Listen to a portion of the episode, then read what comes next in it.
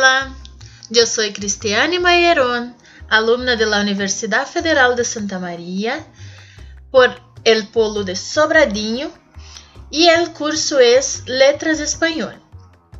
En este podcast voy a hablar sobre cómo me siento siendo profesora en el Brasil.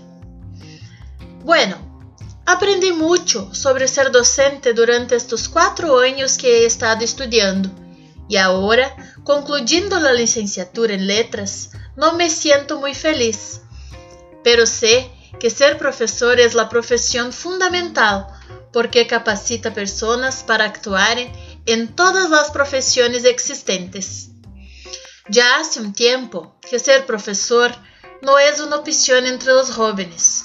El docente en Brasil se encuentra en una situación de abandono total. Lamentablemente, los profesores siéntense mal formados, mal pagados, trabajan en una situación de estrés extremo, la mayoría con aulas abarrotadas, alumnos sin limites, indisciplinados y que no creen en la educación, en la importancia de la escuela en sus vidas. Y a todo esto se suma una burocracia inútil. En estos últimos años, observamos que la tecnología comienza a dominar los espacios, pero hay que tener en cuenta que el docente tiene un papel insustituible en el proceso de transformación social. Va más allá de la enseñanza, sino de formar ciudadanos con habilidades y capacidad de decidir. Depende entonces de nosotros, como profesores, señalar formas de afrontar las nuevas demandas de este nuevo mundo, estimulando el pensamiento reflexivo y crítico entre las transformaciones actuales.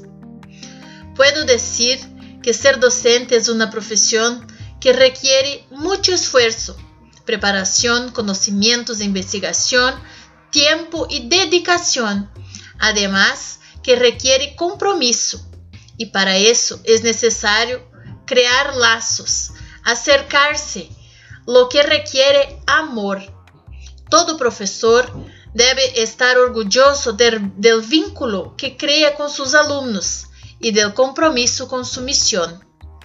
Aprendí que es fundamental liderar a los alumnos, pero sobre todo respetar su tiempo, entendiendo que el desarrollo humano es constante y continuo, que cada uno tiene su propio ritmo. No es fácil ser profesor en Brasil, pero es posible.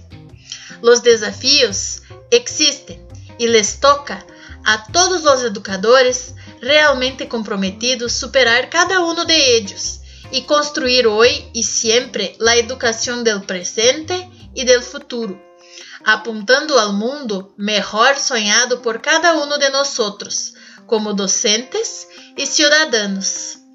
Rendirse no es una opción.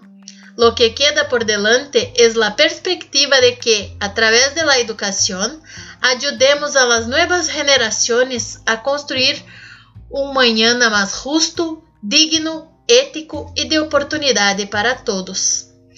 Muchas gracias por la atención y hasta luego.